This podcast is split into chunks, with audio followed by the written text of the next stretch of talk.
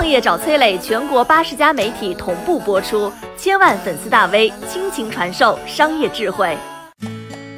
你的办公室里面会挂毛笔字吗？来看一看商业大佬的公司都挂了什么。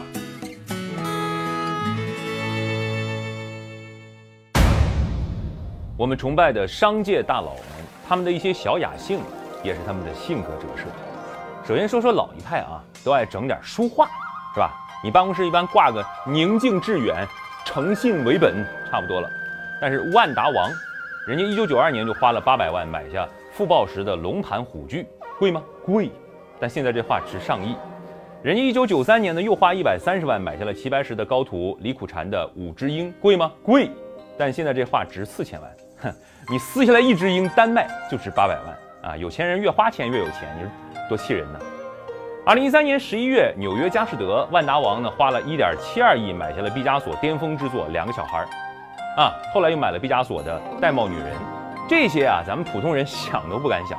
咱说个便宜的，这个八三年的企业家滴滴橙，滴滴橙很厉害啊，从阿里的销售出身到干成打车领域的第一，他喜欢挂毛笔字儿啊。在没什么钱的时候呢，托人写了“虚心”俩字儿挂办公室，表达一个态度，是吧？这咱能学啊，是吧？这便宜啊。但是按照古法呢，咱们是从右往左念哦，虚心。这没文化的走进来呢，从左往右念，嗯，心虚啊。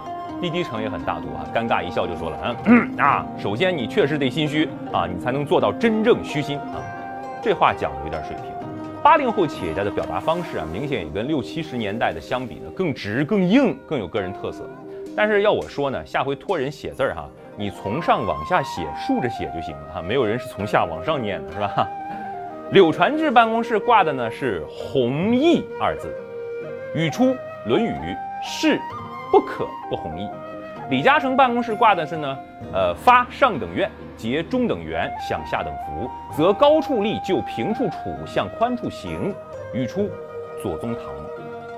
企业家呀，到老的时候呢，殊途同归，都会挂字画。就像茅台的老板曾经去问杰克马，哎，年轻人不喜欢喝茅台怎么办呢？杰克马微微一笑说，嗯，等他们到了四十五岁，都会喜欢的。啊，年轻老板挂字画，不管怎么说呢，都显出几分木气。这年轻人一般来说呢，更喜欢外化一些的东西，比如说大东子。二零零八年的时候呢，大东子挣点钱，兄弟一撺掇，咔嚓买了一辆悍马啊，还开着车连开十小时去穿越沙漠啊。大东子开着车发出感慨说：“沙漠啊，有一种凄凉的美啊。”二零一七年二月，OFO 当时开年会的时候啊，戴威抽奖，现场给员工发了一辆牧马人，当时可谓是风华正茂，鲜衣怒马。喜形于色，开好车娶年轻漂亮媳妇儿，这是企业家初级阶段很朴素的梦想。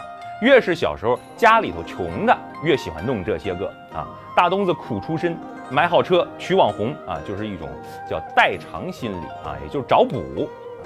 寒门勇字走江湖，前行之路身重负。莽夫面色寡笑颜，奶茶管我，管不住。哈，泡你妈！人打小呢家境不错。从小痴迷天文，这可不是说你喜欢研究星座、血型那种喜欢天文啊，而是喜欢看星星。在十四岁的时候啊，据说他爹花了四个月的薪水攒钱给他买了一个天文望远镜，很贵呀啊！喜欢天文的人呢，是外表刻板、内心丰富的，所以呢，他肯定不会像杰克马一样四处去激扬，而喜欢呢凌晨三点钟用邮件的方式跟下属交流技术问题。微信的开屏图为什么是一个小人儿站在外星球上看地球呢？这像不像一个十四岁的爱好天文的少年脑海中的臆想？知识分子家庭出身啊，当过首富的三十哥，看着是一个乖乖男的样子，但是越是这样的人呢，越有叛逆之心。比如说，你们都说我是搞互联网的，哎，我偏要去养猪啊！你们都偏快是吧？我就偏偏推出产品，我偏要慢半拍。你们都端着是吧？我非要在乌镇搞个饭局什么的啊！J.K. 马的大楼呢，盖在三十哥大楼隔壁。三十哥在自己的办公室啊，叉着腰看着杰克马的大楼白色的外墙，嘿嘿一笑说：“哼，白色外墙太傻了，过两年颜色就变黄了，还是咱们灰色的大楼耐看啊。”所以呢，段永平投过三十哥的公司，没有继续持有的理由也是啊。他说感觉三十啊，他就是一个长不大的大男孩啊，钱放他那儿我就不放心啊。据说一堆大佬当中啊，没有一个真正快乐的。你非要说有可能三十哥算一个，因为小时候没有经历过极端的穷，长大后呢就没有对第一名存在凶狠的渴望。讲这些啊，是想告诉大家啊，也别把大佬们都想象的神乎其神，褪去光环都是普通人啊。等你成了大佬，我答应你，也把你小时候翻墙逃学、跟同学打架的事儿翻出来，在这儿说一说。我等你。我是商业小纸条，我在很多平台去分享过创业方面的课程和经验，比如说抖音、快手、百度、阿里、腾讯等等。我把主讲内容呢整理成一套音频课程，里面谈到了如何创业、如何做副业，以及优质的一些项目剖析等等，相信会对你有所帮助。下拉手机屏幕，在节目简介里添加我的个人微信，这套课程可以免费给你一份。